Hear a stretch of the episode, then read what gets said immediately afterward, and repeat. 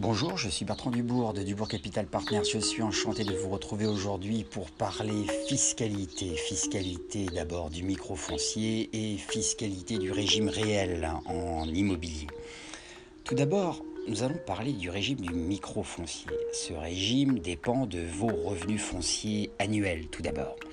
S'ils sont inférieurs à 15 000 euros, vous avez intérêt sans doute à choisir le régime du micro, car vous pourrez en bénéficier de plein droit. En plus, c'est le régime le plus simple à mettre en œuvre et le moins casse-tête. C'est un régime particulièrement intéressant car la réduction fiscale accordée est une déduction forfaitaire de 30% des revenus fonciers bruts. Faites vos calculs afin d'estimer le régime qui est le plus intéressant en fonction de votre situation.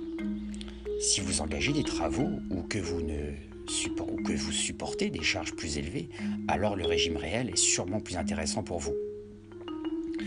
Notons maintenant les biens exclus de ce régime.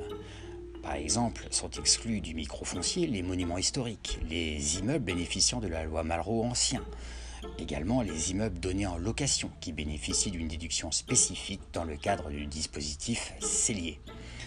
On exclut également les immeubles qui bénéficient des dispositifs Périsol, Besson, Borloo, etc.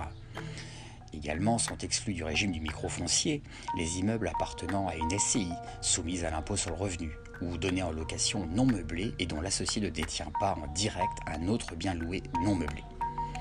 Est exclu également l'immeuble bénéficiant d'une réduction d'impôt prévue en faveur des investissements dans le secteur du tourisme. Cependant, c'est possible dans les cas suivants lorsque l'immeuble ancien bénéficie du dispositif Malraux nouveau ou lorsque le bien est détenu en nue propriété dans lequel vous avez engagé de gros travaux si vous optez pour leur déduction de votre revenu global.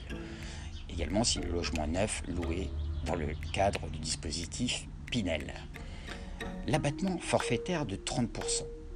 Pour déterminer votre revenu foncier imposable, le fisc va appliquer un abattement forfaitaire de 30% sur vos loyers bruts déclarés. Cet abattement est censé couvrir toutes vos charges. Vous ne pouvez donc en déduire aucune pour son montant réel.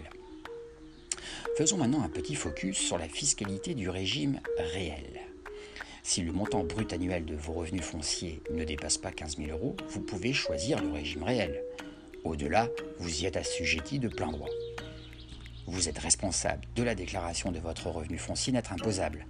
Pour ce faire, vous devez prendre le total recette en déduisant vos charges foncières supportées dans l'année. Faites ça bien.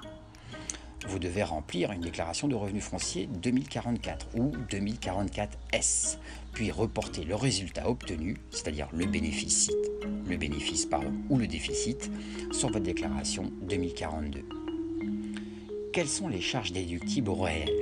Selon le Code général des impôts et ses articles 29 et 31, vous pouvez déduire les frais de gestion et de garde, les dépenses d'amélioration, les dépenses acquittées pour le compte des locataires, également les provisions pour charges de copropriété, mais aussi les primes d'assurance, les impôts et taxes, les intérêts d'emprunt et aussi les indemnités d'éviction et les frais de relogement. Comment déduire ces charges? Conservez tous vos justificatifs de paiement. Dans le cas d'un éventuel contrôle fiscal ou d'une erreur sur votre avis d'imposition, ils vous seront utiles si vous devez effectuer une réclamation.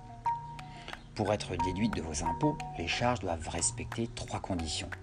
Elles incombent au propriétaire, elles doivent constituer une charge déductible et elles doivent avoir été acquittées au cours de l'année d'imposition.